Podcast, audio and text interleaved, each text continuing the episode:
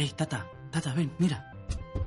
¿Qué? ¿Qué haces aquí, David? Se han dejado todo abierto, el ordenador ha abierto todo. Ya, pero ¿sabes que no puedes estar aquí? Ya, pero vamos a echar un vistazo. ¿Qué, qué es esto? No, me, no había visto nunca. ¿Qué es esto de apoyar? No sé, creo que era para apoyar a- al canal de estos chicos y que siga funcionando su programa. Pues oye, eh, al fin y al cabo nosotros matamos el tiempo escuchando esto. ¿La apoyamos? Pues mira, yo creo que sí. Bueno, ya está. Yo creo que al final hemos acabado haciendo lo correcto. Yo creo que también. Vale, vámonos, que vienen. Hola, muy buenos días. Mira este grabado del siglo XVI. Hola, eh, ahí los españoles quemando indígenas cual barbacoa. ¿Qué anda? Los de detrás están jugando un pilla-pilla a nivel extremo. Ay, malditos españoles matando a todo bicho viviente. Son el demonio. ¡Qué asco dan! Ojalá hubiesen descubierto América los ingleses y así todo hubiera sido muchísimo mejor, ¿eh? Everyone will be rich, el dinero ahí lloviendo a saco y además seguro que nadie hubiera muerto. Porque los ingleses ya sabéis que eso no les va nada. Ah, no, espera, espera, espera. Que ellos eran como tropecientas mil veces peor que los Spanish. Ay, la que nos han colado. Primero que en Londres había mucho curro que no era de lavaplatos o camarero. Y ahora encima la leyenda negra. Bueno, hay que decir que también los holandeses pusieron su granito de arena, pero a estos ya les dimos en el mundial, así que tranquilos que te lo voy a explicar todo. Éramos tan cabrones como nos pintan. Bueno, yo no, porque no había nacido, pero mis antepasados desde hace mil, vas a ver, yo no sé de dónde vengo, da igual, dentro historieta leche número 72.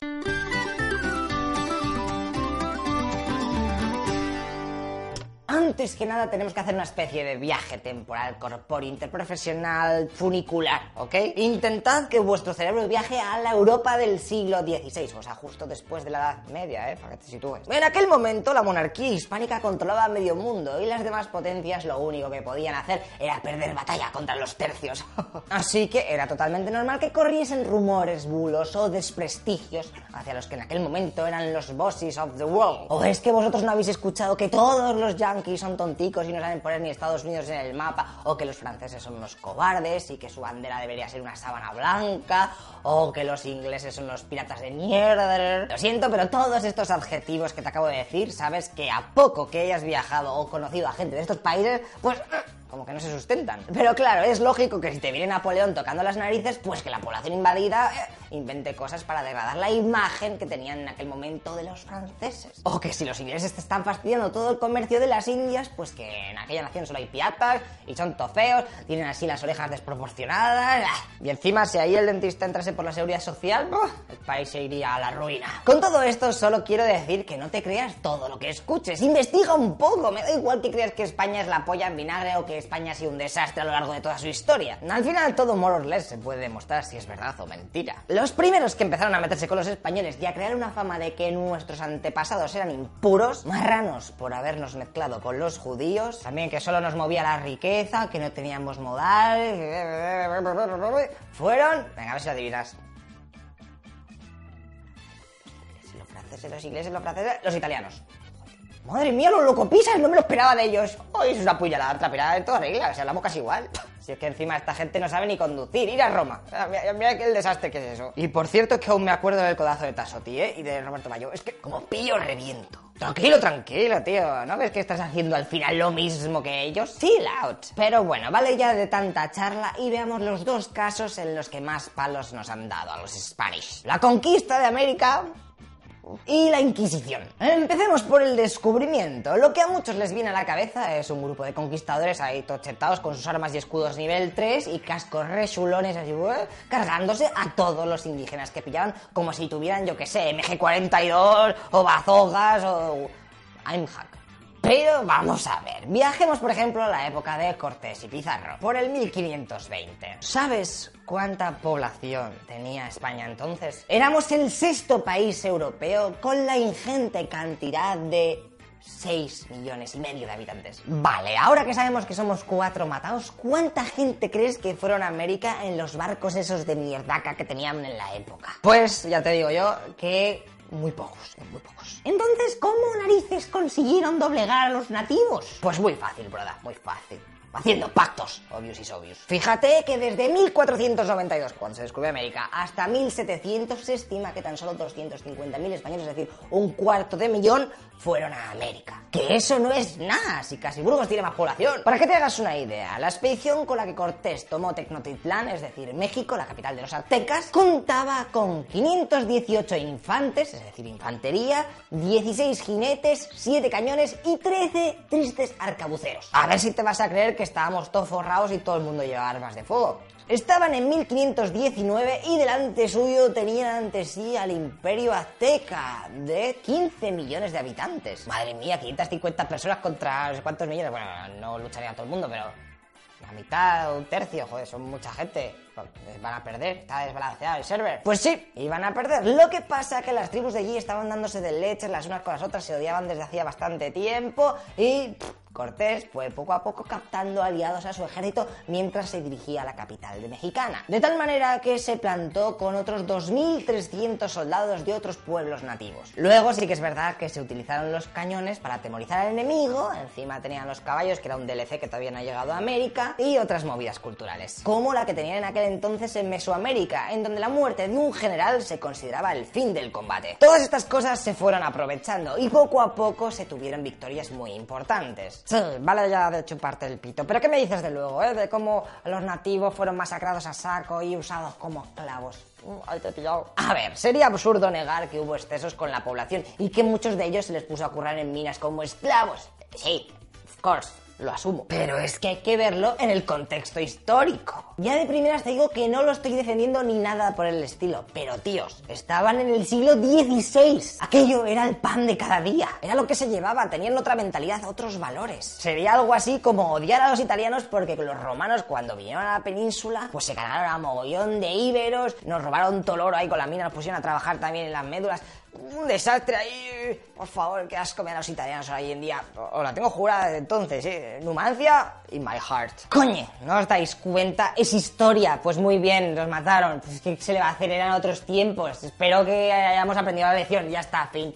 No me voy a poner a odiar a alguien o desearle lo peor en pleno siglo XXI por cosas que se hicieron hace tanto tiempo y de las que él, pues, no tiene ni idea. O sea, él no había nacido, ¿qué narices me está contando? De todas maneras, te digo, ¿eh? que si comparamos el comportamiento de los españoles con el de otras naciones de la época, por ejemplo, teníamos a los ingleses con sus aniquilaciones literales, ¿eh? De los nativos de Norteamérica. ¿Por qué te crees que en el este de Estados Unidos apenas hay indios? No digo nada. Luego teníamos a los portugueses especializados en el comercio de esclavos ¿eh? a tutiplén. Y también podríamos hablar de los holandeses y los franceses, pero ah, no me quiero enemistar con todo el mundo. Más o menos lo pilláis, ¿no? Para entender un momento de la historia hay que verlo con los ojos de un ciudadano o un gobernante de aquella época. A lo mejor dentro de unos siglos la gente del futuro cuando se ponga a estudiar el siglo XXI, pues puede que nos pongan a parir por yo que sí, por no ser vegetarianos y comer animales, por tener zoos, por dejar que miles de personas se mueran de hambre con la cantidad de recursos que hay en la Tierra, o incluso por el Fortnite. Vete tú a saber. Bueno, de todas maneras hay muchos libros actuales que desmontan los genocidios americanos y tampoco creo que se esté descubriendo la pólvora, ¿eh? O sea, más o menos ya en el fondo sabía lo que había pasado, ¿no? Así que vamos a ver el otro archiconocido caso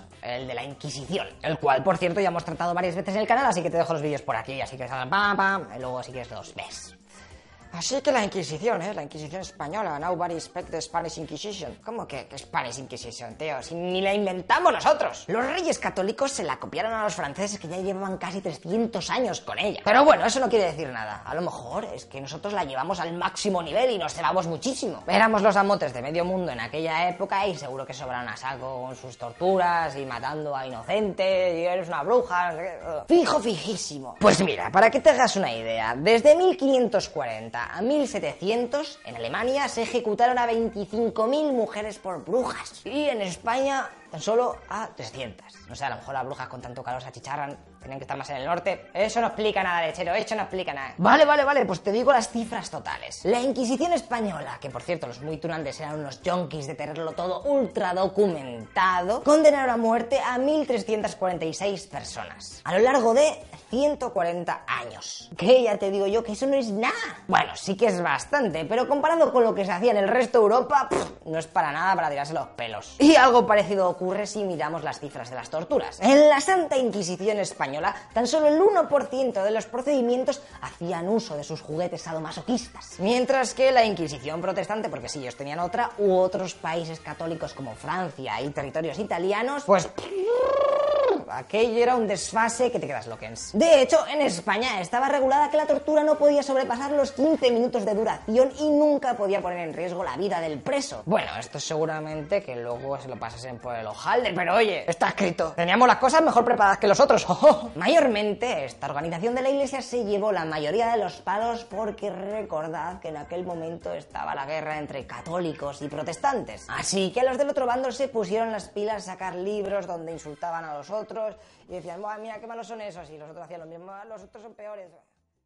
Pues estamos de vuelta. Vamos a escuchar un vídeo, Oscar, ¿nos puedes poner en situación? Eso es, sí, acabamos de ver un vídeo donde eh, un canal de, de YouTube llamado A Toda Leche eh, explica el hecho de, de cómo los...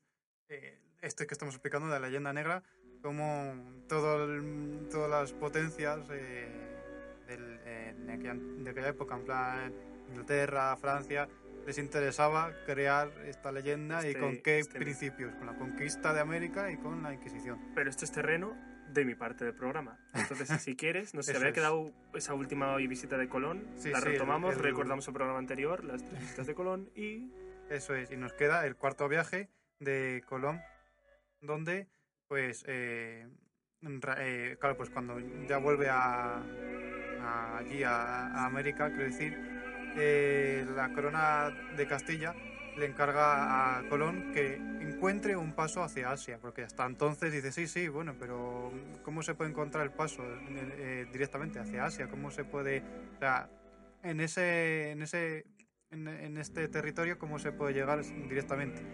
Y bueno, en este momento lleva cuatro carabelas y 140 tripulantes, y además de unos de sus hijos. Y bueno, llegan al continente, llegan a Panamá y bueno, se ven obligados a volver a, a- a Jamaica cuando llegan a Panamá y bueno, pues después están como totalmente, totalmente aislados. Y aquí es, fue un viaje bastante accidentado.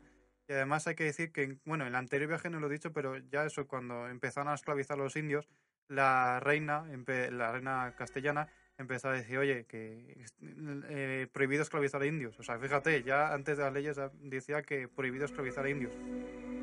cosa que otros países no tienen. Eso es. Eso es, pero bueno, luego casi que verdad que, claro, como estaba tan lejos, pues era como, bueno, sí, di lo que quieras, que yo haré lo que me dé la gana. Pues, pues eso, el dicho típico, pues está aquí lo que es lo que ocurrió. Echa la ley, echa la trampa. Eso sí, porque aquí dicen, bueno, si estamos a tomar por saco de Castilla, pues me voy a hacer lo que me dé la gana y a ver quién viene aquí a decirme que no esclavice los indios.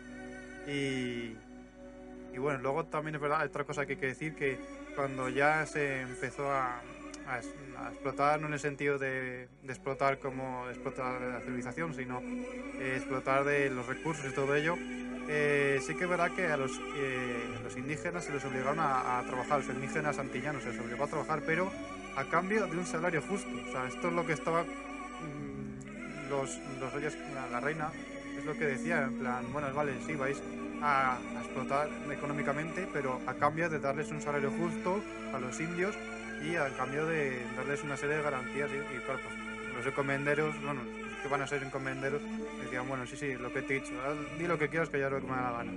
Y bueno, pues ya adelantando un poco más el- en el tiempo, bueno, en el tiempo, más o menos sobre esa época, claro, ya el- la noticia se expandió como la pólvora por allí. Y los, los demás países dijeron, oye, pues yo también quiero mi parte del pastel, ¿no? Aparte del Tratado de Tordesillas, como he dicho antes, pues más, más países, ¿no? Y, y bueno, pues eh, cuando en Francia, que estaba el rey Luis XII, y eh, decía que, es que es una cosa muy curiosa, porque decía que desconocía en qué cláusula del testamento de Adán podía encontrarse disposición alguna acerca del dominio exclusivo de las Indias por los reyes de Castilla. Es como, sí, sí, pero ¿por qué, tenéis, por qué vosotros tenéis solo la, la única, el único derecho para llegar a este territorio y conquistarlo? Porque nosotros no. Es- y claro, pues en eso, en eso se basó este rey para que eh, hiciera, mandara un, un- también expediciones para, para allí. Luego también hay que tener en cuenta un viaje promovido por Juan II de Portugal en 1493 a principios, justo, mira, justo después de, de, de-. Colón, eh, por Juan Joan Fernando Labrador, eh, del que nada se, se sabe, la verdad, porque se, se llegó a perder, o sea, que no se sabe qué, qué pasó con él. Y bueno, luego, Una Eh, cosa, sí. lo decía en el vídeo que hemos puesto de introducción, en el que has presentado, que yo lo, yo lo decía antes, digo, yo lo veo como muy de adolescente, pero viene muy bien Mm. para entenderlo tal cual. Y así, que vinculando con el programa anterior, que también lo dice en el vídeo, los españoles de aquella época tenían la mala costumbre de documentarlo todo. eso es. O sea, los archivos lo hablamos en un programa anterior, ¿no? Cuando hablamos de la archivística española, tela, que ya- estamos hablando de que ya en el siglo XV ya tenemos archivos españoles, bueno, anteriores también. ¿vale? Anteriores, claro, sí, sí. Anteriores también. Pero que ahora en este momento en el que estamos, finales del siglo XV, mm, todo, Está cada todo viaje documentado. quedaba registrado, las cosas que se llevaban y demás. Eso es, sí. Luego también es verdad que el diario de Colón supone que se apuntaba, apuntaba todas las anécdotas y bueno, todas las cosas del viaje, como que debe ser que se perdió el, eh, el diario. Pero bueno, sí que nos quedan muchos datos de, de, de toda la expedición y todo ello. Y bueno, como estaba diciendo, eh, otras expediciones de otros países en esa época fue de Enrique VII de Inglaterra, que, que, que apoyó el proyecto de Juan Caboto, un veneciano, que eh, duró unos tres meses y bueno, pues a la vuelta dijo que había llegado a las tierras del Gran Khan, como decía Colón, y así despertó la curiosidad de, de Inglaterra, que financió un segundo viaje en 1498, el- siguiente año, vamos, y, y ya pues eh, se supone que llegó a las costas de Terranova y lo que sea Nueva- después Nueva Inglaterra, es decir, la costa este de, norte- de Estados Unidos, la costa este, y sí que es verdad que se sabe, se sabe que llegó hasta allí, pero también es verdad que se sabe que a partir de ahí no hay ningún dato más acerca de esa expedición y como ocurrió con la otra que he dicho, se perdió totalmente y no volvió a ocurrir, no, no volvió a saberse nada de ello. Es decir, muchas veces para fomentar esta leyenda negra, si no se hubiera dicho nada, no se hubiera escrito nada, a lo mejor ya como no tendrían dónde agarrarse. Pues sí, la verdad. Muchas veces la ignorancia es mejor que la... A lo mejor hubiese sido incluso mejor y todo. Pero Y bueno, bueno. estamos diciendo que no todo es leyenda negra, también hay leyenda rosa. Eso es. Atención. Eso es, hablaremos luego después de ella. Y bueno, ahora vamos a, a hablar sobre las leyes que... eh, que hablar sobre las leyes de... Sobre todo las de... A hablar de Burgos, pero es que mm, hay que hablar de las le- leyes nuevas de 1542, que son las que dan más importancia a los indios, que son las que ponen en valor toda la, toda la labor de los, de los indios en el, en el- en el programa de conquista español. Las leyes de Burgos, muy rápidamente, eh, dicen que los, los indios son libres y deben ser tratados como tales y tienen que ser instruidos en la fe, en la fe, en la fe de, católica, tienen la obligación de trabajar, pero sin que estorbes la fe para que haga provecho a ellos y a la, y a la república, por, por así decirlo, vamos. Y luego el trabajo de los indios debe ser conforme a su constitución, que lo puedan soportar, porque luego cuando llega la conquista de Perú se harán muchos excesos también con ello. Deben tener casas y haciendas propias y tiempo para su cultivo y mantenimiento, han de tener contacto y comunicación con los cristianos y han de recibir un salario justo por su trabajo. Y bueno, pues después de estas leyes llega la que es la- las leyes nuevas de 1542 y su aplicación. Y su finalidad era principalmente debilitar el poder de los conquistadores encomenderos y defender a los indígenas de los abusos de los españoles. El inspirador es el padre Bartolomé de las Casas, Sí, hablaremos de él también. Hablemos de, cas- de él también, claro, sí, sí, que tiene el cargo de procurador y protector de los indios. Eh, bueno, pues sí que verá que, como, como os he dicho, hablaremos de él porque llega a Guatemala y, bueno, mm, una serie de, de haciendas allí, pero bueno, de forma pacífica, eso sí, siempre. Y bueno, hay que decir que las nuevas eh, leyes son creadas muy apresuradamente. Se crearon por teólogos supervisados por el propio Bartolomé y Carlos I, el emperador, del que hemos hablado, eh, hizo una inspección, también hay que decir que hizo una inspección al Consejo de Indias, que es el que se encargaba de todo el control de la- del nuevo continente. Y, y se dio cuenta de que no, de que no, es- no hacían bien su trabajo y por tanto expulsó de los puestos directivos a, a todos los que, a todos los que estaban allí. Y bueno, pues después de esto se hacen las leyes, ordenanzas nuevamente hechas, se llaman, así. Y bueno, por decirlo muy rápidamente, se, se- con ellas se reorganizan las, eh, el Consejo de Indias, se crean los virreinatos, eh, el Tribunal Supremo, también se sobre el funcionamiento de las audiencias y bueno, luego también en las, lo más importante, la parte importante de, la- de las disposiciones 21 a la 25 son normas para el buen, buen trato de los indios y se revisan a los, los indios esclavos que hará liberar a, a multitud de ellos, eh, la cargación de los indios con los tamemes, que eran sobreexplotados. Los tamemes eran personas que podían llevar gran cantidad de objetos, que estos era- creo que eran en Perú, lo que te he dicho antes, eran utilizados en Perú y eran como unos cargadores, pero claro, en la época de, de los incas pues cargaban más o menos algo normal para ellos, para ellos que era el superior a los demás, pero cuando llegó España dijeron, pues mira que bien, estos cargan más que los más que nosotros, vamos a explotarlos más, y dijeron los dijeron Carlos I, o sea, los reyes, dijeron, oye, no, no, esto es, vamos a hacer que tengan una- un cierto de, de límite, que no puedan explotarse, que no pueden trabajar más de lo que están hechos. Y, y luego también el trabajo de pesquería de perlas, y bueno, son las encomiendas que se, se intentan prohibir, y es más, se prohíben, pero luego ante las revueltas que hay, pues eh, se, se recortan y al final pues eh, se dice que bueno que se aceptan pero con una serie de condiciones y, y bueno luego sobre, sobre conquistas y todo eso pero bueno lo más importante es lo que he hecho sobre los, sobre los indios en, en relación a lo que estamos tratando ahora.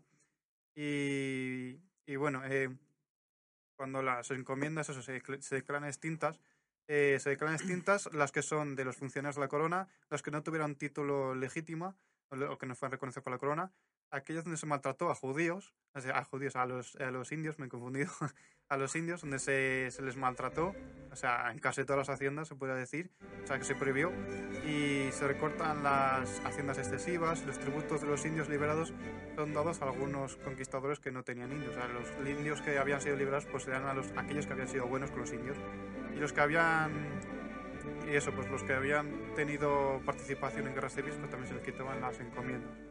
Y bueno, esto provoca que los conquistadores digan, "Oye, mira, que este- nos están quitando nuestro chiringuito, por así decirlo, y pues vamos a ver qué, qué pasa. Y bueno, se enviaron unas cuantos, eh, varias delegaciones de personas allí a América que se encargaron de poner estas órdenes, estas órdenes reales eh, en funcionamiento, pero ante las, ante las, en Nueva España, en Nueva Granada y en Perú hay muchas, eh, muchas ¿cómo se- cómo de- dificultades para, para aplicarlo porque se ponen en contra de, de su sistema de gobierno y bueno, al final se llegan a acuerdos con los, con los encomenderos y, y bueno, pues en cada sitio se hace un tipo de acuerdo diferente, pero bueno, en general se vuelven las haciendas y se, sí que se da la condición de súbditos, como hemos dicho antes, a los indios, de súbditos de la corona de Castilla, o sea, que como si fueran una persona más de- del territorio del peninsular. territorio.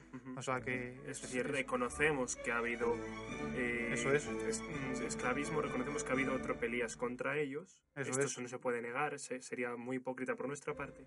¿vale? Mm. Pero, por ejemplo, también hay que reconocer que se le reconoció la ciudadanía, entre comillas, española, o en comparación, y como dice también en el vídeo, o en comparación con otras culturas, esto comparar no quita peso. o, Eso es, eso ¿eh? es. O sea, muchas veces cuando mm, comparamos como que quitamos peso, en plan, em, no, porque eh, eh, eso que dices está muy bien, pero nadie se preocupa por esta otra cosa. Digo, no, es que igual de mal está esta cosa. Pues voy a poner un ejemplo.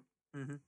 Es que os fijáis en la matanza de, por ejemplo, las corridas de toros, es que os fijáis en la muerte del toro, Cuando España tiene problemas mucho más grandes como la, yo qué sé, El como, paro, por como el paro. Digo, no, es que el paro es un problema muy grande y que maten a un animal de forma ociosa es un problema También, muy grande. no, una cosa no excluye Una cosa, ¿sabes? exactamente, no son excluyentes. Sí, sí, sí. Esto es lo mismo. El hacer comparada no quiero caer yo tampoco en esto, pero por ejemplo, háblanos un poco. De-. Tenemos los indígenas españoles, pero vamos a hablar de los indíge- indígenas portugueses o de los indígenas franceses. o Ahora de vamos a hablar ingleses. primeramente de los ingleses, que yo creo que son los, los más, como dice en el vídeo, creo que dice hardcore, creo que lo dice, o sea, los más duros. Y, y bueno, bueno, uno de los más duros, por así decirlo. Que cuando llegan a América, que llegan, ellos establecen las colonias mucho más tarde que los españoles, también es verdad, porque sí que verdad que los españoles protegieron menos, esto lo sé por otros libros que he leído, que sí que, que protegen bastante bien, aunque no hayan conquistado esa zona, pero sí que cuando se enteran que hay un asentamiento ahí van a por él y lo consiguen eh, anular. Y bueno, pues cuando llegan a América del Norte, los ingleses establecen las colonias. Y bueno, sí que hay que saber que allí había indios antes de ellos. O sea, como, con- como cuando llegaron los españoles a América, también había indios allí. Y, pero los, da igual, los habitantes de. O sea, los ingleses, cuando llegaron allí, decían que los habitantes de estas civilizaciones que no tenían la consideración de humanos. Vamos, era-.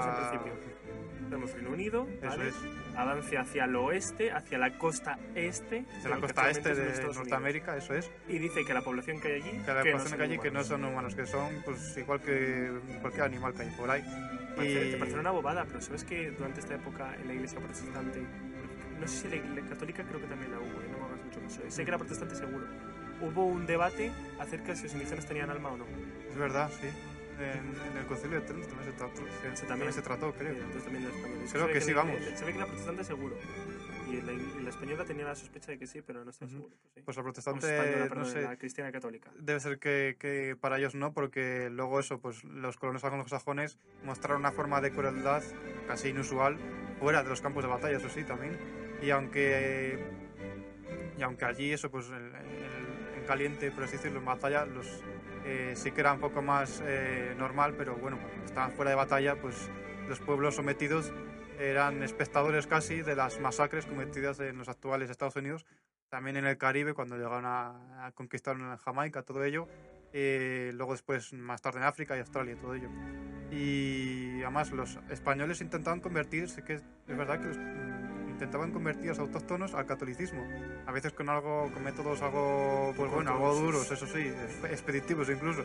Y, pero bueno, los, es que los ingleses entendían que los indígenas de América debían ser literalmente exterminados. O sea, que, que, que no debiera co- Es ocurrir, no, decir- porque es que para esta manera así se podía repoblar con el continente, el nuevo continente con ingleses de pura cepa. Es decir, mientras los ingleses iban a matar para repoblar los territorios, los, los mm, castellanos iban hasta el punto del mestizaje, de que luego también hablaremos. Eso sí, tenían que ser cristianos, tenían que convertirse en el cristianismo. Y de hecho, recuerdo que muchas mujeres les cambiaron sus nombres por nombres de cristianos, como María y cosas así. Eso es, eso es. Y, y bueno, eso es principalmente lo que se puede decir que, claro, se- como, ¿qué más se puede decir? Si no eran considerados No, hay, hay- hay una, humanos ni una- pues... hay una prueba evidente. Hay una prueba evidente.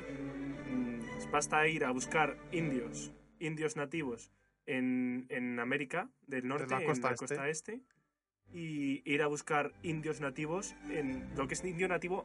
Por ejemplo, no vamos a buscar un maya, maya, maya porque tal, eso es. pero lo que son las- la fisionomía típica, vamos a ponerlo así, por ejemplo, en América de Latina y América del, de América del Norte. Eso es, América Norte de costa oeste incluso. Sí, sí, sí, vamos a ver, vamos a comparar, hacer un análisis fisionómico, a ver de cuánta relación ha habido de unos con otros. A ver qué ha pasado. A ver qué pasa, Hay ver, mapas ven. incluso, hay mapas incluso, en plan, cuánta población indígena y se ve como el mapa de Estados Unidos en la costa este es- está blanco, o sea, no hay nada, ningún color, o sea que... ¿Qué ha pasado ahí? ¿Qué ha pasado ahí? Eso sí. Han desaparecido, Unas personitas ahí.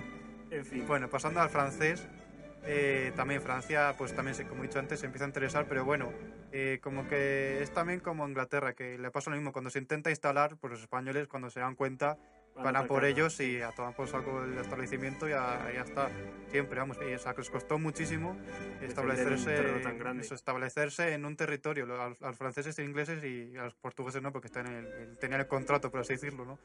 Y bueno, cuando llegan los, franceses, quiero decir, a- allí a, a, mm, América, en 1635 aproximadamente, cuando empiezan a sentarse un poco más de forma permanente, por así decirlo, es cuando comienza ya eh, este ataque a los pueblos autóctonos iniciado por los españoles. Y, y, además, eh, eh, el historiador Chantal Magnan Claverie, tengo aquí, Claverí, claro, sí. Sí, sí, no. sí. eh. Dice que los nuevos conquistadores franceses emprenden la eliminación sistemática de los indios y la colonización de las Antillas menores por medio de la trata africana. ¿Qué quiere decir esto? Que es que la resistencia de los pueblos autóctonos, eh, porque cuando iban allí, pues intentaban eh, esclavizarlos, pero claro, los, eh, los allí, los franceses, dijeron, oye, pues estos son muy difíciles de, de conquistar y pues trajeron a los africanos y ala, pues ya está, los africanos que eran como muy fáciles de, de tratar y todo ello, hacerlos esclavos, pues ala. ¿Y qué pasó? Que a los indígenas eh, caribeños les expulsaron de su territorio. O sea, es como decir, bueno, pues como no os dejáis tratar, como no os dejáis esclavizar, pues os expulsamos del territorio. Y sacaron una ley. Y sacaron leyes incluso contra, contra ello. Y hacían que los africanos, los esclavistas, casi que tuvieran más derecho de estar allí que los propios caribeños que les expulsaron. Su O sea, que, que Tú fíjate. como caribeño te expulsas de tu propia tierra. Sí, porque, te por no dejarte explotar. Por no, quieres- por no te dejarte esclavizar. Y bueno, pasamos ya si quieres a Portugal como último país que voy a Sí, tratar. rápidamente, sí. Y nada, que, que necesitaban grupos de obra, pero aquí sí que también se mestizaron, como los españoles, que llamaron los bandeirantes. Y estos, eh, fíjate qué cosa, que aunque, está, aunque eran mestizos, pues se dedicaban a capturar indígenas para venderlos como esclavos a los dueños de, las haciendas y todo ello. Y debido a estas debido a estas cacerías, por así decirlo, se puede decir que, el único fin que tenía era esclavizarlos, porque los indios, para los portugueses, el único fin que tenían era la esclavización. No había ningún otro fin, no decían como los, castellanos que, bueno, vamos a comerciar con ellos. No, el único interés que tenían allí era esclavizarlos. Y ya está, nada más. De Incluso traían los, los africanos, y los africanos tenían la misma consideración que ellos. Sí. Eran esclavos y ya está, no había más. Aquí tenía- vamos a hablar. Los portugueses, siempre cuando hablo, hablo de lo mismo, ¿vale? Los portugueses de aquella época no son los portugueses de ahora, ni los ingleses de los de ahora. Ahí son, son otras mentalidades, otras épocas, y esto no es que lo justifique, simplemente que no podemos atacar a los de hoy por lo que decíamos al principio del programa. Pero los portugueses, el comercio era la trata de personas. Eso es, Ya sí, está, sí. o sea- Además, tener el monopolio del- de, de- de la esclavización en el, en el continente americano porque son los que llevan incluso Pero americano, a- africano. a, a sí, Brasil sí. y todo. O sea, son los que controlan el comercio luego están los ingleses después. Eh, Castilla nunca fue el controlador del del esclavismo a nivel mundial, ni, ni a nivel local siquiera. O sea, que fíjate lo que estoy diciendo. Esto- volvemos a ver lo mismo. Igual que antes he puesto el ejemplo, ahora el ejemplo contrario. No hace falta ver, eh, para hacer una comparativa, eh, cuántos afroamericanos, es que, bueno, vamos a decir la palabra bien, no pasa si no es un tabú. ¿Cuántos, sí. no, es que afroamericanos harían hincapié en el lugar? Ah, ¿Cuántos bueno. negros? Pues no pasa nada. Sí. Igual que nosotros somos blancos, Claro. o si quieren llamarnos lechoro- lechosos, pero bueno, si no vamos a quedar en, en tabús y demás cosas políticamente incorrectas y paso. ¿Cuántos negros eh, hay en, en España? ¿Vale? Negros, lo que es mm, españoles, negros. Una cosa no quita la otra. Eso es. ¿Y cuántos negros hay, por ejemplo, en América del Norte? Es decir, esos negros procedentes de África, ¿cuántos hay en España? ¿Cuántos se ha traficado, vamos a decirlo así, con ellos en el pasado? Es. Para que quede población nativa eh, negra en, en- en España y cuántos negros quedan en América para ver cuántos mm, población sa- mm, eh, de África se ha sacado allí para ir a América.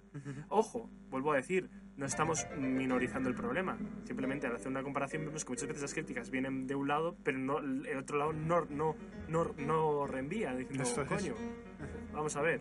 Y ahora sí, pasamos de yendo a la leyenda negra. Sí, eso es. Eh, de nuevo, vamos a hablar de leyenda negra y leyenda rosa. Este programa mm, no nos va a dar tiempo a tratar todo lo que hay. Ojalá. Entonces, hay leyenda negra y leyenda rosa de España. Bueno, voy a hablar de Stanley Payne, ¿vale? Que tiene un libro muy bueno que se llama En Defensa de, en Defensa de España. Y él hace la primera clasificación de esto. En programas posteriores dedicaremos en concreto, esta es la primera que tratamos, siempre estamos prometiendo la leyenda negra, la leyenda negra. Ahora por fin lo tratamos así sucintamente muy rápido, pero el día de mañana tenemos intención de hablar en profundidad de toda la leyenda negra y toda la leyenda rosa que hay. Pero bueno, como no estamos en el caso de América y a través de la, la noticia esta de la estatua de Colón, vamos a centrarnos quizá en las dos más conocidas que mencionan en el vídeo. Eh, la llegada a América y la, mm, la colonización la Inquisición. Eso es. Vamos a empezar por, por un parrafito que he sacado del libro de, de En Defensa de España, que dice así. Sí. Durante el siglo XVI apareció una imagen dual de España, como una sola entidad política, la monarquía hispánica, y como España a secas, que era como obviamente se nombraba en Europa. El país inspiraba respeto, teñido de miedo, pero posteriormente, hacia el fin de siglo, surgió la llamada leyenda negra, expresión que terminaría escribiéndose con mayúsculas, que se mantuvo viva durante medio milenio. La acuñación del término se atribuye al políglota, escritor y funcionario progresista Julián Juderías, que publicó un libro titulado La leyenda negra en 1914 con el objetivo de refutarla. Sin embargo, María Elvira Roca Barea ha demostrado que la, la primera persona que empleó el término en público fue Emilia Pardo Bazán, en 1899, perdón. Eh, vale, vamos al tema. Stanley hace la clasificación de leyenda en cuatro apartados, ¿vale? Siempre ahí estarían leyenda negra y leyenda rosa. Leyenda negra, todo mito que lo que pretenda es desprestigiar a España. Bueno, o sea, o sea, que es diferente a la, a la leyenda, a la leyenda rosa, ¿no? Así Sí. La leyenda rosa, lo contrario, todo mito que pretenda ensalzar las virtudes de España. Es decir, uno, decir todo lo malo y otro, todo lo bueno. Pero no, no decirlo con- sino con la intención de qué grande es o qué mierda es. ¿Vale? Mm, Que son las dos sí, sí, corrientes, sí. te das cuenta, que tenemos los españoles normalmente. Cuando se dice las dos ¿Verdad? Españas, son la que España es, mm, suele estar. Las ideologías políticas suelen ser. eh, España es, mm, tiene muchas cosas malas. La que o la ensalza y la otra. eh, España es una gran nación y los españoles son españoles y muchos españoles. Vale, pues aquí se, a los hechos, tiene cosas buenas, tiene cosas malas, cada uno en su contexto. Como decía, Payne hace, escrito Payne, ¿vale? Hace cuatro distinciones. La primera, el clásico tópico de la leyenda negra desde el siglo XVI al XVII. La segunda, la crítica ilustrada en la segunda mitad del XVII al XVIII. El mito de la España romántica en la primera mitad del siglo XIX. Y los multiformes estereotipos de finales del siglo XIX y XX. ¿Vale? Son las cuatro de ellas. Vamos a hablar ahora mm, centrándonos. Vamos a empezar, como he dicho, por la llegada. Exactamente, el tópico leyenda negra, la llegada de a- a América. Hemos comentado a lo largo de todo el programa varias cositas. Vale. Eh, lo primero decir, que como hemos dicho, la leyenda negra, ante todo, es una leyenda. Lo que pretende es te- teñir de negro, mm, mm, eh, desprestigiar. Su principal propósito es desprestigiar. Por tanto, utiliza, mm, en vez de utilizar los hechos en toda su forma global, atendiendo al pensamiento de la época, a la comparación histórica o historia comparada que se llama, etcétera, etcétera, lo que hacemos es cogemos estos hechos y los vinculamos. Hacemos una fa- un falso axioma, un, un- ¿Cómo se llama? Un. Filosofía, esto se llama, no me sale ahora. Eso tú, que es- tú eres el que controla de eso, ¿sabes? No me sale, que sí, hombre. eh, ¿Cómo se llama? Eh, una falacia. A través de un hecho concreto muy puntual, hacemos un hecho más grande. Mm. La parte por el todo, ¿vale? Vamos a hablar porque fueron bastante difíciles las matanzas en Hispanoamérica. Para ello, mm, recomiendo varios libros, pero ahora voy a emplear uno que se llama Eso no estaba en mi historia de España, ¿vale? Luego hablaremos sobre ellos, sobre Mm. cada uno de los libros y los autores. Y aquí dan tres, tres motivos principales. Como hemos dicho, los españoles no fueron con los mismos motivos que los portugueses, por ejemplo. El primero, en el vídeo lo comentaba, el desigual número de población, eh, demasiados indios para tan pocos españoles. ¿Vale? Mm. Segundo, ningún imperio quiere territorios despoblados porque no sirven absolutamente para nada. Es de los ingleses que lo que pretendían era precisamente repoblarlos con sus, con sus propios mm, ciudadanos. Es verdad, sí. Y el tercero, la enorme extensión de las colonias españolas. Era un imperio enorme, sin población, o población, la poca población que tiene España en el momento, si la, encima la llevamos a América, pues mm, ya todavía nos queda mucho más despoblada, ¿vale? Es decir, bastante difícil, bastante difícil. Segundo, hablamos de ese sentido eh, de, de convivencia. ¿De convivencia quizá imponiendo la religión? Sí, es verdad, mentalidad de la época, que no era el cristianismo en el siglo XVI. Claro. Y se me olvidó cuál era el tercer motivo. en definitiva, esto nos parece bastante raro. Que los españoles fueran con intención de matar cuando sabemos, nos llegan todavía incluso pruebas eh, genéticas de que hubo una convivencia pacífica. Claro, sí, sí. ¿Cuál fue la causa principal de, los- de la exterminación de, de españoles, perdón, de indígenas por parte de los españoles? Lo que hemos comentado antes, las enfermedades. Un montón de enfermedades que nunca habían visto, por ejemplo, el sarampión, enfermedades que nunca, o la viruela, mm, que nunca habían visto allí, que en España se curaban con el tiempo, se curaban con medicamentos, allí tardaban mucho, de- joder, un mes de travesía para llegar a los medicamentos a, esa, a eso que estaba devastando, a la población. Claro. Entonces, el principal problema, las enfermedades, desde luego.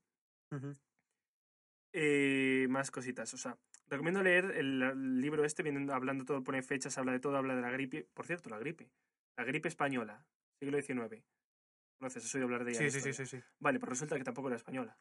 Era inglesa, ¿no? Era americana, creo no, recordar. o americano o sí, no inglesa, sé, sí, sí, me sí. suena algo de eso, sí. Le, le pusieron ese nombre los americanos, de nuevo, y ya como es- le, le pusieron el nombre de que es España. Pues lo- imaginémonos, es el mismo caso que este. La gripe española, lo que era una- que estaba devastando a la población española Ujú. que resulta que lo habían traído los americanos. Anda, es el mismo caso que las enfermedades en América. Claro. Eran los españoles los que habían llevado la enfermedad a la zona local. Es como si nosotros hubiéramos llamado la viruela americana. Y Mm. automáticamente, como la viruela americana, los malos son los americanos. Esto es la peste americana. No, no, es que la hemos llevado nosotros. Mm, Claro, sí. Pues aquí es lo mismo, pero llevado a la inversa. Sí, sí, sí. Más también tengo entendido que se denominó española porque había más muertes En España. que en España que en ningún otro sitio. Efectivamente. Y resulta que lo que decimos, que luego resulta que no era ni siquiera española. Eso que es. eran los que la sufrían. bueno, podríamos hablar de Hernán Cortés, de toda la población, de cómo devastó la- las enfermedades, etcétera, etcétera. Pero Mm. vamos a centrarnos en lo que es el tema de la leyenda negra. Sí. Eh, quiero ir rápido porque ya digo que mm, dedicaremos un programa a toda la leyenda blanca y a toda la, oye, a la leyenda blanca, a toda la leyenda Rosa. rosa y a toda la leyenda negra. Pero desde luego, lo primero que tenemos que decir, la leyenda negra viene de, como dice el vídeo, Italia. No viene ni de Estados Unidos, ni... Aquí, como vemos, todos tienen algo que ver en la leyenda negra, incluso los españoles, que somos los primeros que nos la comemos con patatas y vamos Pues sí. desprestigiando. Vale. Y la desprestigiamos hasta el siglo XXI, ¿eh? Ojo, que esto, Ahora como dices, se inventa en el. XVI. ¿Por qué se inventa? Tenemos la corona de Aragón, con eh, fines expandistas hacia el este, hacia la zona italiana.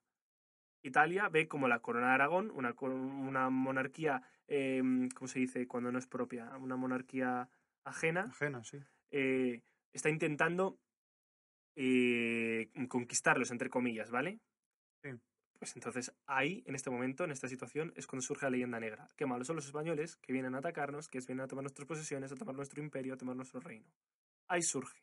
Mm. Y de ahí pasará a América, pasará a Francia, pasará, bueno, A todos los sitios. a todas partes. Pero ahora antes también nos has hablado de Bartolomé de las Casas. Eso es, sí, que fue en defensor de los derechos de los indios. Bueno, pues Bartolomé de las Casas, que lo habrán estudiado todos en literatura de forma muy básica, y no es casualidad que sea de forma muy básica, es por frases como. Vamos a, vamos a conocerlo, vamos a conocerlo un momentito que estoy buscando. Bartolomé de las Casas, el que, el que he dicho antes que fue el impulsor de las leyes nuevas de 1542, que se hicieron un poco rápidas, pero bueno, se hicieron y defendían a los indios. Fueron un poco radicales, como he dicho antes, pero luego, bueno, sí que es verdad que radicales en el sentido de que van a acabar con el sistema económico que estaba implantando en, en América, o sea, fíjate. Sí, sí, sí, sí, sí. Vamos a, a es- a escuchar un poquito de Bartolomé de las Casas. Vamos a ver primero cómo nos defiende a los, a los españoles, ¿vale? A los españoles de la época. Nos, nos los define así, perdón, he dicho defiende. Son malos malísimos, ¿vale? Son los malos malísimos de la película. Y esperando que esté buscando la frase, es que por eso... estoy- pa, pa, pa. Sí, eh, tiene una... O sea, Bartolomé de las Casas dice.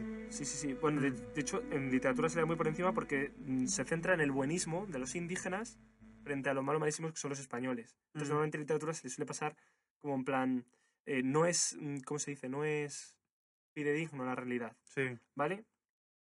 Buscando la frase de lo que habla de los españoles en concreto. Claro, sí. Hay que decir también lo que decía antes de los indios, que no eran tan buenos como se pensaba. O sea, hay que pensar Sí, que el ellos ataque de bandera luchaban, que hemos comentado antes. claro, luchaban para sus intereses, igual que los españoles hacían. O sea, que no Bueno, no encuentro de los españoles, pero atención, vamos a escuchar lo que dice de los indígenas.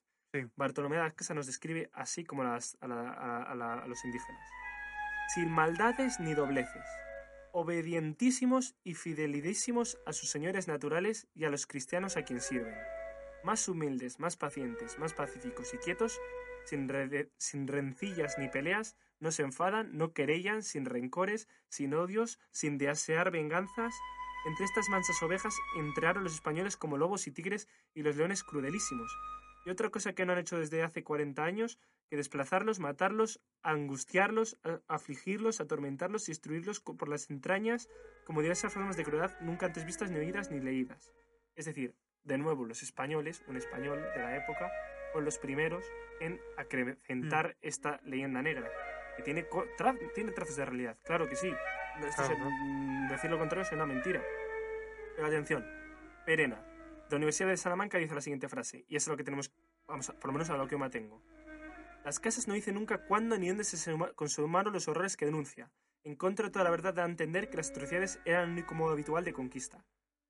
Mm. Al decir esto, pues ya los españoles malísimos, los indios buenísimos, todo lo que hacen los españoles fatal, todo lo que hacen los, los indígenas perfecto. El director de excavaciones de Glock, de, eh, que se apellida Martínez, no tengo el nombre, afirma lo siguiente. Los, sacrificios se elegían por parejas, se les extraía el corazón y los cuerpos se tiraban por las escaleras de la pirámide de ceremonias. Tenía que haber omitido estos detalles para hacer la pregunta que tienes pensado hacerla después.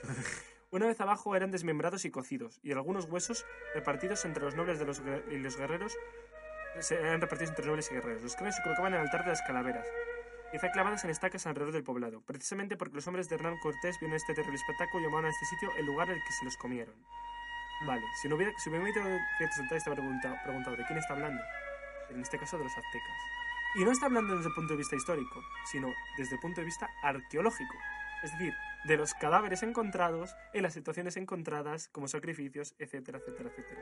Es Eso decir, es. ni los, eh, ni los españoles eran tan malos ni tan buenos como se los pinta, pero del mismo modo ni los indios eran tontos, eh, se dejan atacar, se dejan someter. Tienen tampoco es intereses ellos también, eso es. Claro, claro que sí, hemos visto lo que decía antes. Son humanos, al fin y al cabo, por así decirlo, es que Vale. otra. Más pruebas de, de esta convivencia pseudo-pacífica, porque decir pacífica digo que me parece también muy grande. Tampoco, no, no, no fue.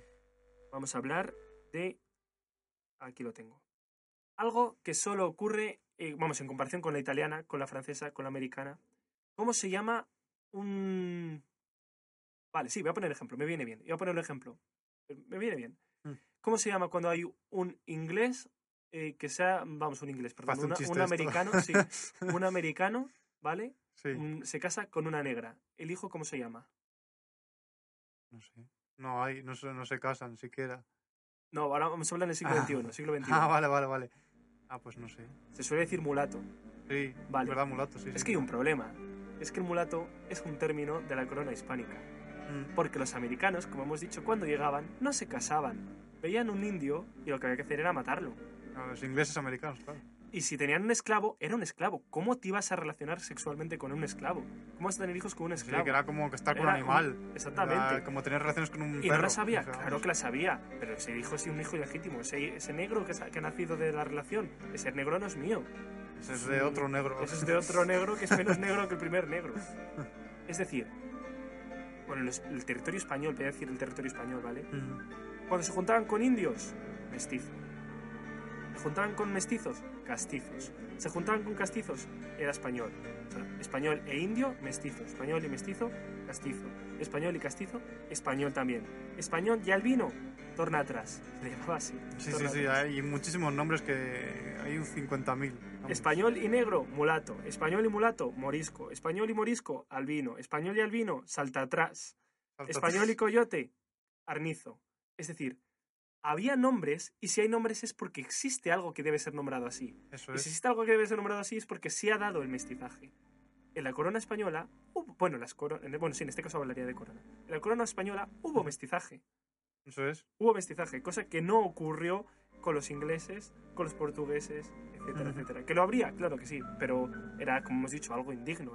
Algo con- casi. exactamente, te estás casando con un, con un negro, estás teniendo hijos con un negro, etcétera.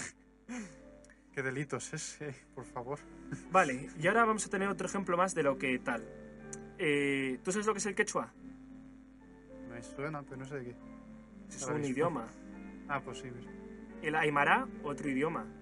El zapoteco, otro idioma. El náhuatl, Sí, sí. otro idioma. El otomí, otro idioma. El tarasco, otro idioma. El zoque, otro idioma. ¿Cuántos idiomas? Bueno, podría náhuatl ¿vale? es el de las aztecas. La, la tribu Sioux, ¿vale? Sí, sí, sí. Por ejemplo, eh, ¿cuál es el idioma que hablan? No sé. Mismo no sé. Estamos en el norte de América, Pues el lema de los indios, no sé. seguro. No sé. ¿Cuál puede ser? Mientras nosotros, vamos, nosotros, Los Es- españoles. de los esa época, españoles de aquella época Sí, sí, sí. mantuvieron las cre vamos las creencias religiosas no las cómo se dice las, las costumbres Mm. sin caer en el tópico de la religión vale es decir tenían su idioma vale que hablen el nuestro también perfecto pero el suyo que lo tengan Mm. y así nos llegan hoy en día idiomas como el náhuatl ya digo el zapoteco el que a lo mejor el zapoteco no es tan conocido pero el náhuatl sí y el otro que he dicho cuál es el que he dicho no me acuerdo es que he dicho Sí, el, sí, no me acuerdo, pero sí, sí. Bueno quiero decir se mantienen las lenguas el quechua coño Ah, el que eh, se mantienen las lenguas, mientras que las, en el- las pocas tribus, pro- pocos vestigios que quedan en América del Norte, por ejemplo, hablan inglés. Mm, Hablan inglés, no se ha mantenido el idioma. Esto, por ejemplo, se ve muy bien en un libro que leí hace poco, que era el de... Un libro súper conocido, ¿no? de... Las enseñanzas de Don Juan. mm. Don Juan es un Sí. indígena, etcétera, etcétera, y habla inglés. ¿Vale? O sea, otro, otro ejemplo de...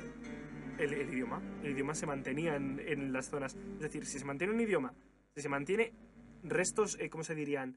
Em, Cultura, eh, no sé. Sí, la cultura, joder. El Día de los Muertos, por ejemplo. Claro. Pasa lo mismo. Las zonas, eh, las zonas donde estuvieron los españoles, van ustedes a Latinoamérica y todavía con- conservan un montón de tradiciones eh, precolombinas. Se conservan. ¿Cuántas tradiciones mm, precolombinas, se bueno, precolombinas, entiéndeme, el Pero precolombino- inglesas. preinglesas se conservan en América del Norte? Claro. Ninguna. Oh, es, bobada negar, o sea, hay que la- las cosas reales como son. También podemos caer en el tópico de la leyenda rosa, es verdad, pero bueno, de momento estamos haciendo a los hechos. Eso es. Vamos al otro hecho, la Inquisición española, al otro que se... lo- bueno, directamente, eh, eh, lo que decías antes La de el Spanish Inquisition. Exactamente. Es decir, me gusta mucho el vídeo de los Monty Python, precisamente por, por este tema. La Inquisición automáticamente es española. Porque si hablas de Inquisición, tiene que ser Inquisición española. Española, sí, sí. Vale. Primero hay que conocer por qué se fundó. Eh, se fundó a finales del siglo XV. Y el problema está con los llamados marranos. ¿Qué eran los marranos? ¿Tú sabes lo que son los marranos? Los cerdos. Bueno, aparte. No sé. ¿Qué Vale. Pues eran los que habían jurado falsamente del Maharantat. Es decir, eran los conversos que eran judíos que se convertían al cristianismo. Mm. Gente que era judía y se había convertido al cristianismo. Sí, sí, sí. Este es el principal motivo. ¿Y sabes por qué se funda? ¿Por qué? Porque les dicen los, los, los italianos, oye, que en vuestra población, en vuestra España, Mm. se están mezclando judíos con cristianos. Eh, La nuestra está totalmente prohibida, mirad a ver si hacéis, si hacéis algo. Así es uno de los mía. motivos por los que... Uno, no, a ver, no es el único, hay muchos Ya, ya, más. ya, es uno de los motivos por los que se crea. También reciben el nombre de marranos los musulmanes convertidos, ¿vale? Que tam- tam- Sí, Pero bueno, el caso sí, es no, pero de judíos sí. es que suena más, sí. Más normal. Más usado para... La este cosa es que muchos, lo, lo que decimos, mm, la- estas falsas conversiones. Y claro, mm, esto llevaba al desconocimiento. Bueno, ya sabes, la época de los cristianos viejos y cristianos nuevos, pues venía también muy, muy- mucho relacionado con esto mismo. Mm. Vale, ¿qué más cositas? ¿Qué más cositas? Estamos hablando de la Inquisición. Estoy aquí con el libro delante. Pero es que, claro, eh, hay que decir que cuando estos, por ejemplo, estos marranos, eh, era como por... En Italia estaban los- el papa y todo ello, o sea, que Sí, sí, sí. era como, no, es que yo soy el más papa que el papa, así que yo soy el que voy a considerar esto y esto y esto, o sea, que tiene un poco, a lo mejor, de explicación todo, todo eso también.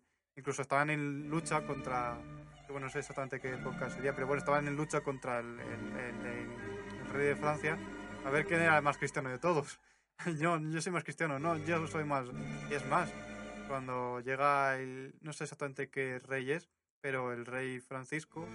eh, es que no sé si es el rey Francisco, pero bueno, el rey de, de España, vamos, de, de, de, vamos, de Portugal, de Francia, es el que propone que él sea nombrado como rey cristianísimo. Sí, sí, sí, sí. Lo que hemos hablado en otro programa ya de, es. de lo mismo. Esto es- claro, sí, sí. Sí, lo que vas a Eh, decir, sí. había bastantes pruebas para ver quiénes se habían convertido y quiénes no. Entonces, una de las cosas que se acusaba a estos marrones, eh, marrones, a estos marranos, eran que en su casa practicaban los ritos no cristianos, mientras en público parecían cristianos. Y una de las cosas típicas que te cuentan de histo- en historia es la prueba del jamón. Y es que realmente se les hacía, se les ponía a comer cerdo, cualquier, yo qué sé, un chorizo o lo- la- una parte del cerdo, para comprobar que habían renunciado a, a las costumbres eh, judías o musulmanas. Los judíos tampoco podían comerlo porque eran considerados impuro el cerdo. Sí, sí, sí. Así, pues, bueno, estos motivos, pues, o sea, la idea era la lucha contra la religión ajena. Es que hay un problema, que estamos en la España, en la España del siglo XVI. Y en, y la España del si- siglo XVI, me atrevo a decir, la Europa del siglo XVI.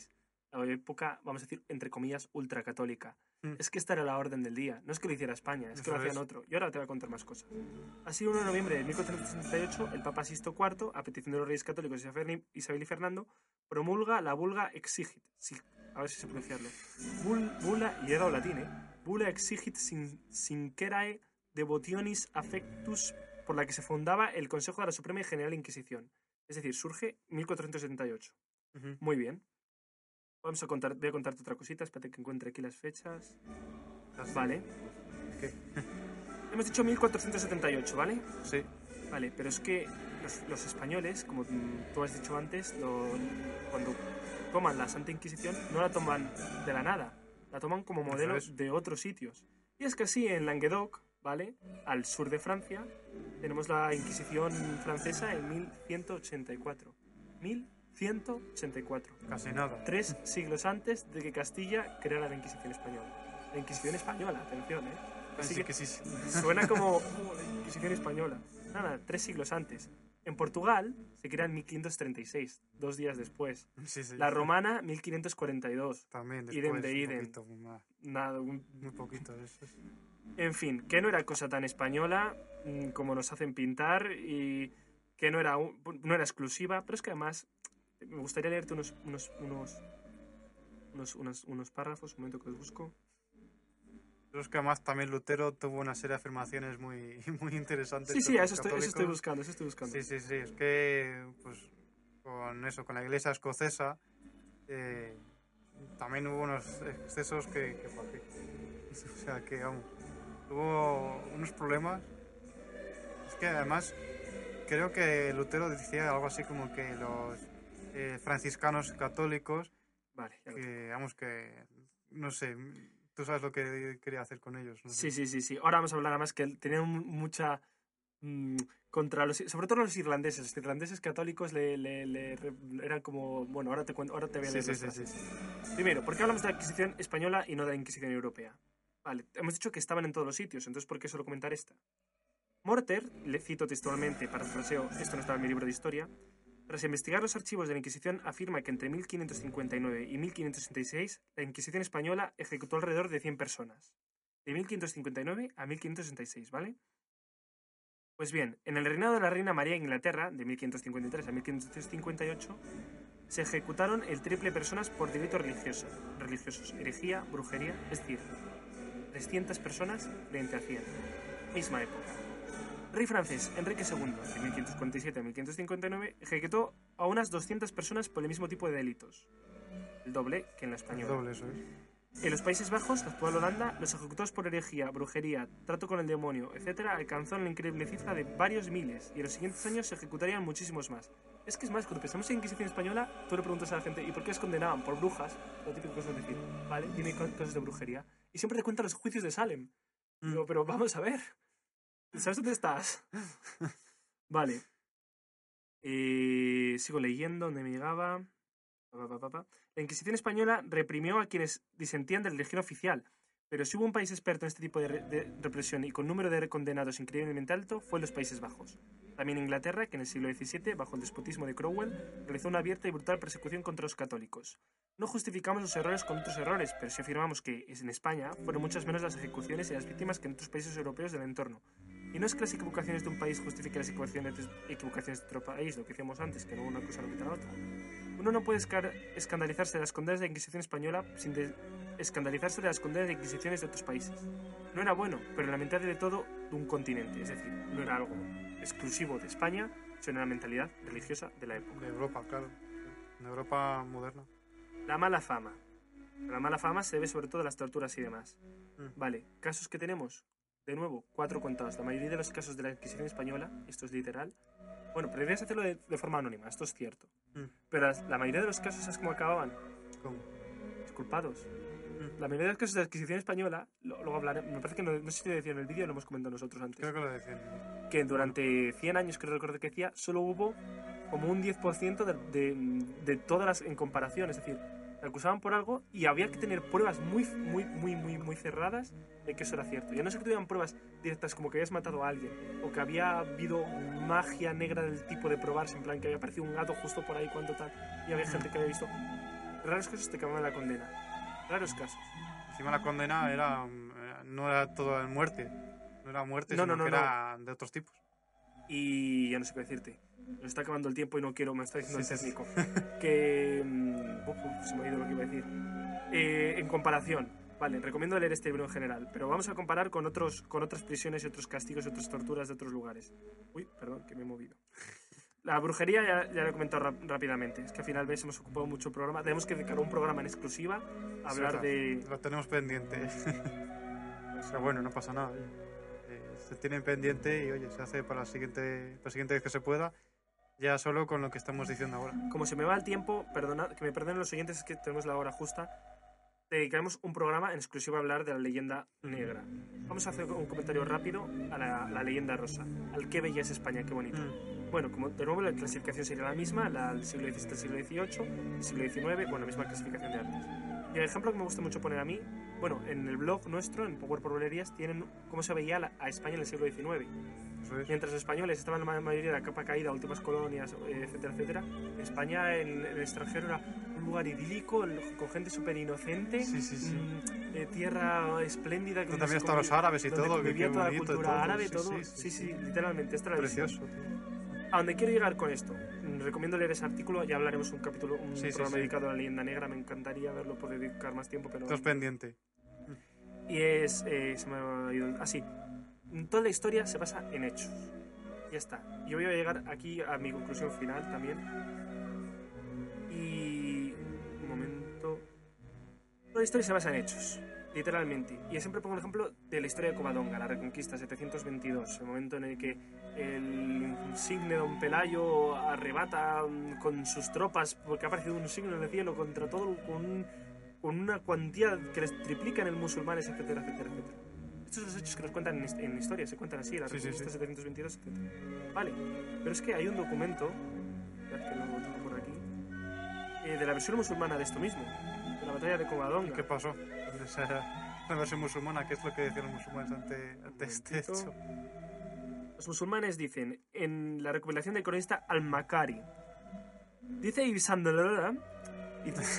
Isa ibn Ahmad Harraki que en tiempos de Absama Hidson al- al-Qabi se levantó en tierras de Galicia, un asno llamado Belay, Pelayo, sería Belay. Desde entonces empezaron los cristianos al-Ándalus a defender contra los musulmanes las tierras que aún quedaban, bla, bla, bla, bla, bla, bla, bla. A ver, ¿dónde está la cosa interesante? Eh... Es que se nos va del tiempo. Lo voy a resumir sustintamente de Mm. nuevo. La cosa era que mientras los cristianos decían que había sido mm, cuatro cristianos contra un montón de musulmanes, los musulmanes dicen que habían mandado una racía por ahí de cuatro personas montando a caballo como para investigar qué había ahí en el norte esas zonas a las que ellos no habían llegado. Mm. Y les atacaron cuatro bárbaros pastores que les atacaron que mientras ellos eh, que, que estaban cogiendo miel y les atacaron. Los hechos los tenemos de dos fuentes. ¿A qué fuente creemos? Mm. Son dos hechos. Nos han contado solo una, pero también hay otra versión de los hechos. Es verdad que es, mucho, es muy posterior, hay que decirlo, siglo XV. Siglo XV, creo, un momento. Ah, pues sí que es posterior, siento. No, no, incluso 16, siglo XVI. Joder. Pero igualmente dice que en los tiempos se contó así. Es decir, ya Sí, sí, tenemos sí. dos versiones. ¿Vale? Es verdad que en una pasa mucho más tiempo, pero hay dos versiones. Los hechos son unos puntuales, pero ¿cuál creemos? Pues probablemente ni lo uno ni No lo otro. Es lo más La versión intermedia, seguro. Eh, y ahora ya hago mi conclusión y espero que otro programa, por favor, me lo tienes que permitir, que dediquemos sí, sí, dedicado a la leyenda negra, porque es que no hemos hablado nada. Hemos comentado cuatro detalles que se comentaban en el vídeo, pero bueno. Como conclusiones.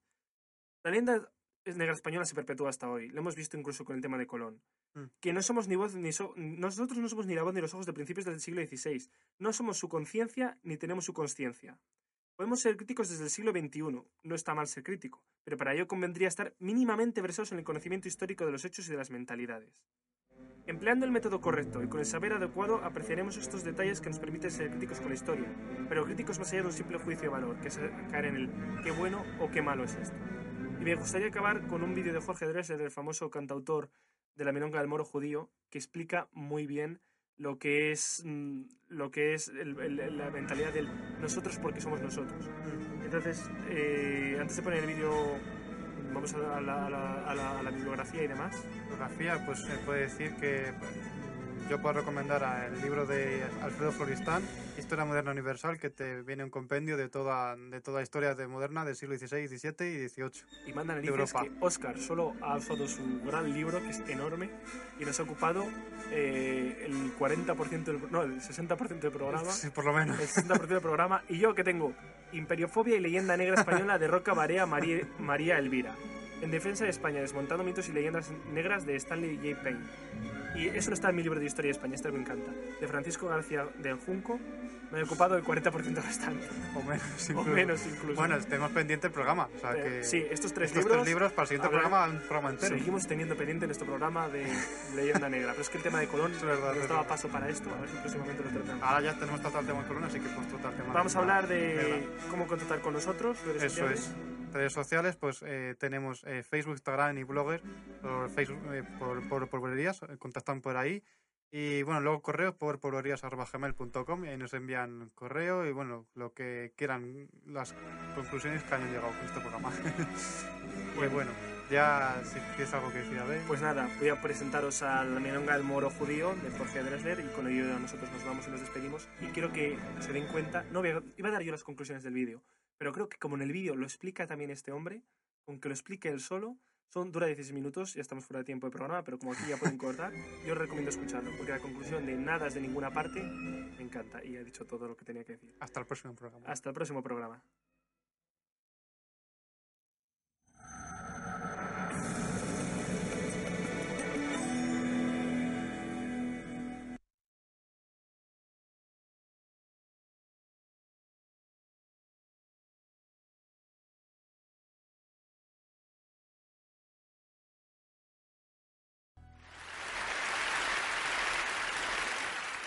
Les voy a contar la historia de una canción. Estaba yo en Madrid una noche del año 2002 con mi maestro y amigo Joaquín Sabina, cuando él me dijo que tenía algo para darme.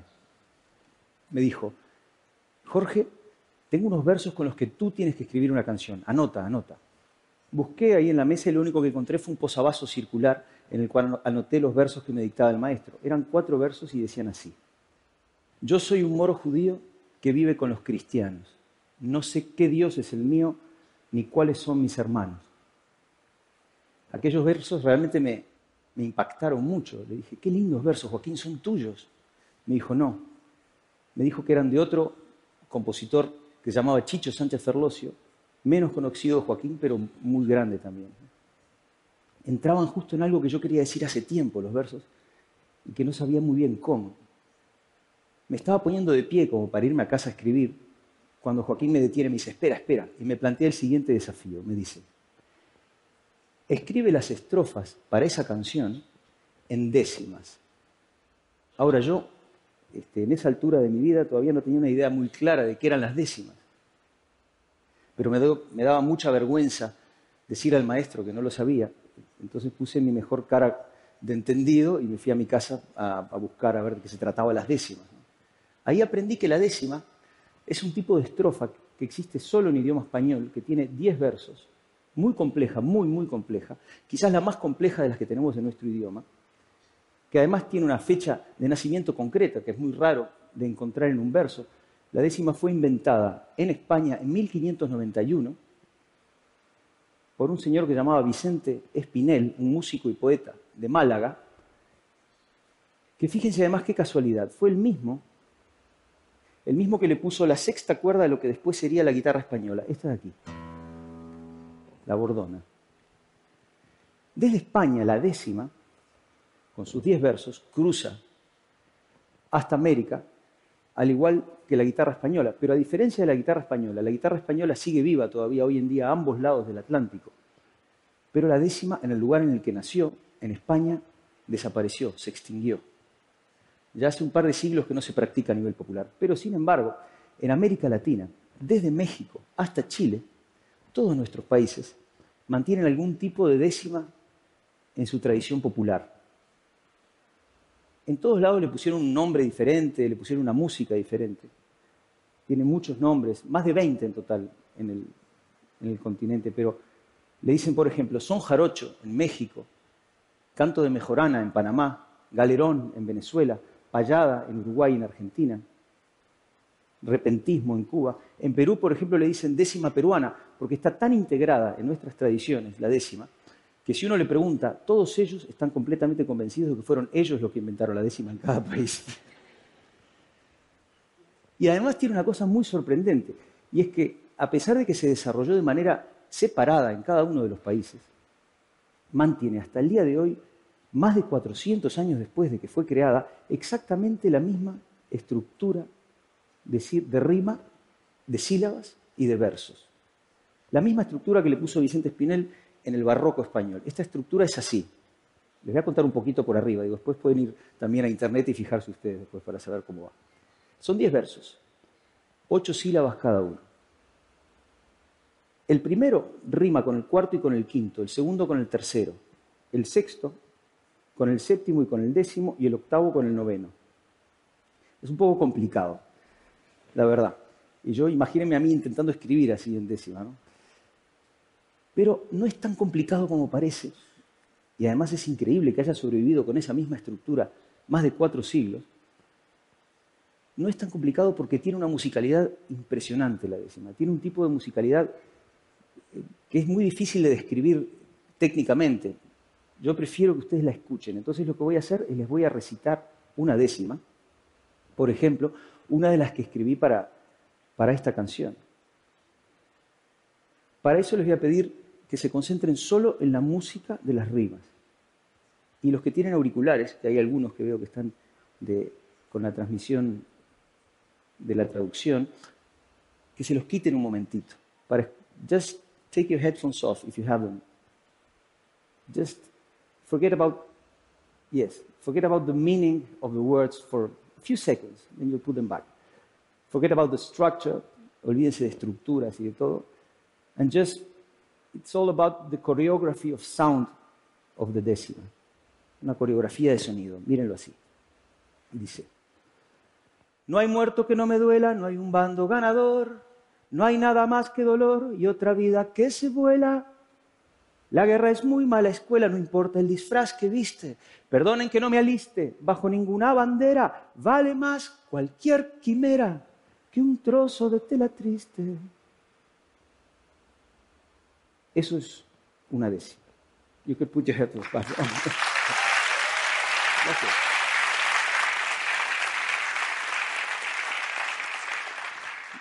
Yo también le aplaudiría a Vicente Espinel porque 426 años y sigue igualita en todos lados. Bueno, escribí tres como esas. Les acabo de mostrar la segunda, porque la primera estaba recién aprendiendo y, la verdad que tiene algunos errores métricos, entonces no sirve para mostrar como ejemplo. Pero esa estaba bien, más o menos. Ahora sí, ¿de qué hablaban? ¿Cuál era el contenido de estas décimas?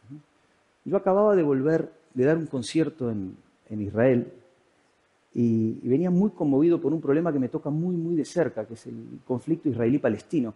Les explico, la familia de mi padre es judía, la familia de mi madre es cristiana no practicante, y yo me crié en una casa donde las dos tradiciones convivían de manera más o menos armoniosa.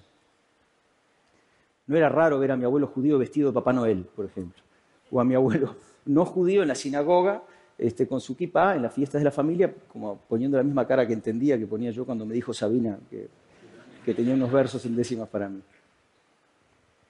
Este, para quien se cría, se cría en un entorno así, es particularmente doloroso ver la dificultad que tienen dos partes de un conflicto de ponerse uno momentáneamente en el sitio del otro. Entonces, sobre eso escribí. Entonces ya tenía la letra, tenía la forma, que era la décima, y el contenido. Pero entonces tenía que escribir la música.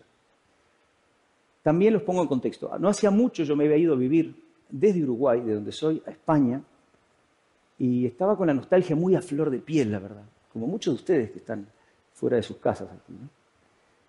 Y quería que mi canción fuera muy uruguaya, pero así como muy, el género más uruguayo, es decir, la milonga. Ahora, claro, yo había estado estudiando la historia de la décima y después de ver de que todo el mundo reclama la décima como propia, todo el mundo cree que la inventó, decía, me pregunté, ¿qué quiere decir que la milonga es uruguaya? Fíjense, la milonga tiene un patrón rítmico que nosotros los músicos le decimos 3, 3, 2. 1, 2, 3, 1, 2, 3, 1, 2. ¿no? 1, 2, 3, 1, 2, 3, 1, 2, 1, 2, 3, 1, 2, 3. Y tiene un acento característico. Can, can, can, can, can, can, can, can, can, can, can, can. Pero este patrón rítmico característico viene desde África. Ya en el siglo IX se lo encuentran los burdeles de Persia. En el XIII, en España, desde donde cinco siglos después cruza América con los esclavos africanos, mientras en los Balcanes se junta con una escala gitana.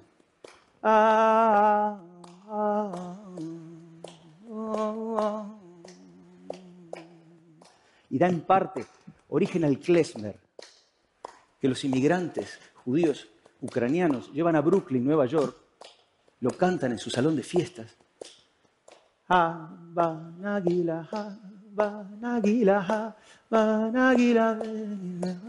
Y su vecino, un niño argentino de origen italiano llamado Astor Piazzolla, lo escucha, lo incorpora y transforma el tango de la segunda mitad del siglo XX con su 1, 2, 3, 1, 2, 3, 1, 2, 1, 2, 3, 1, 2, 3.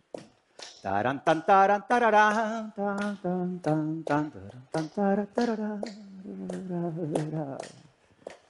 Tocado además en su bandoneón, un instrumento alemán del siglo XIX creado para las iglesias que no se podían permitir comprar un órgano y que increíblemente termina en el Río de la Plata constituyendo la esencia misma del tango y de la milonga, al igual que otro instrumento igual de importante que el bandoneón.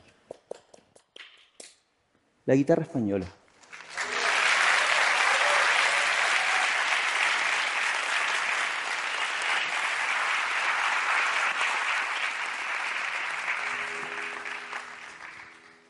A la cual, por cierto, Vicente Espinel en el siglo XVI le había agregado la sexta cuerda, o sea que fíjense la cantidad de, círculos que se cierran. ¿Qué aprendí yo en estos 15 años desde que nació la canción de recorrer el mundo con estos cuatro versos escritos en un posavasos de un bar de Madrid?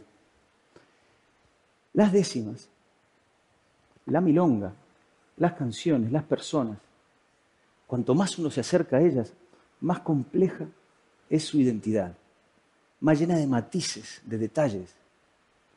Entendí que la identidad es infinitamente densa, como una serie infinita de números reales, que aunque uno se acerque mucho y la amplíe, no se acaba nunca. Permítame antes de, cantarles la canción y despedirme, este, que les cuente una última anécdota. No hace mucho estábamos en, en México después de un concierto. Y como los promotores del concierto me conocen y sabían que era un poco freak de la décima y que a todos lados que voy pregunto por la décima, insisto, para, para escuchar decimistas, me organizaron en su casa un concierto de, de, son jarocho. Si se acuerdan, el son jarocho es uno de los tipos de, de forma que utiliza la décima en sus estrofas. Cuando los músicos maravillosos terminaron de tocar eso que para mí es maravilloso el son jarocho, la verdad, terminaron de tocar eso así, estaban, los voy a saludar muy emocionados y voy a ir yo a agradecerles a los músicos por el regalo. Y un muchacho muy joven me dice, es que, me lo dice además con la mejor de las intenciones, me dice, es que nosotros, Señor, estamos muy orgullosos de mantener viva la raíz más pura de la identidad nuestra mexicana, me dice.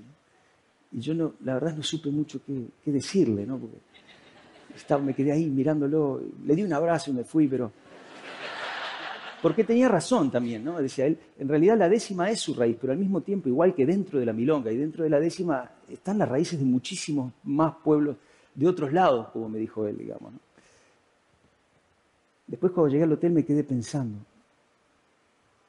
y dije, las cosas solo son puras si uno las mira desde lejos. Es muy importante conocer nuestras raíces, saber de dónde venimos, este, conocer nuestra historia, pero al mismo tiempo, tan importante como saber de dónde somos, es entender que todos, en el fondo, somos de ningún lado del todo y de todos lados un poco. Muchas gracias.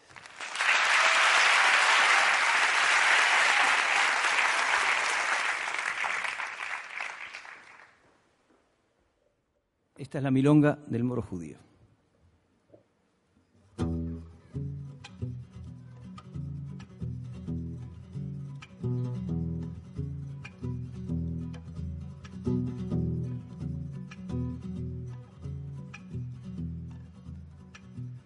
Cada muro un lamento, en Jerusalén la adorada,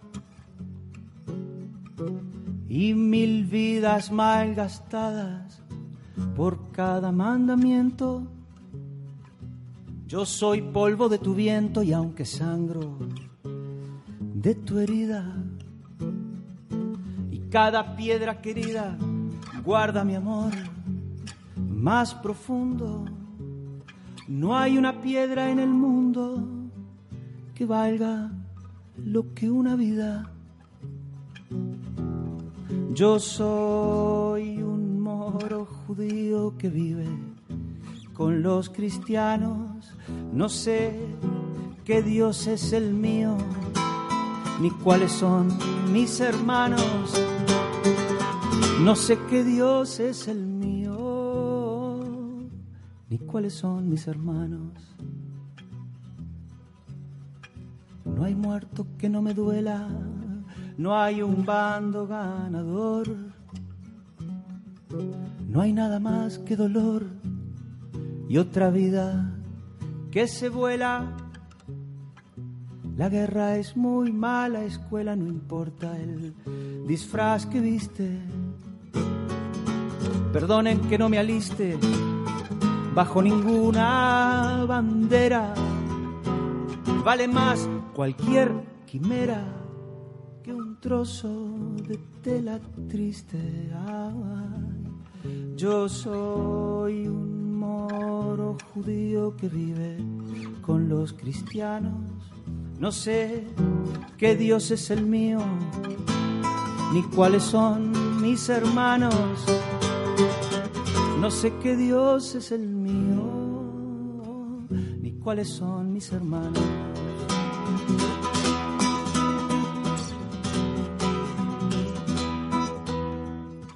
Y a nadie le di permiso para matar en mi nombre.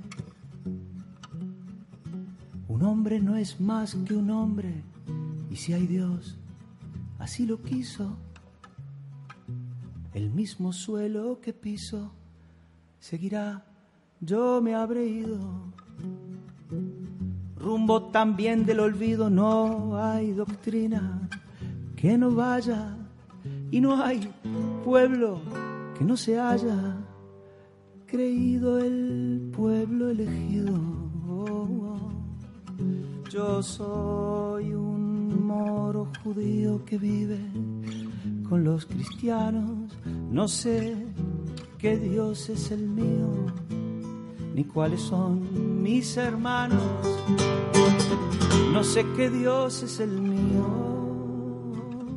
ni cuáles son mis hermanos. Yo soy un moro judío que vive con los cristianos. Gracias.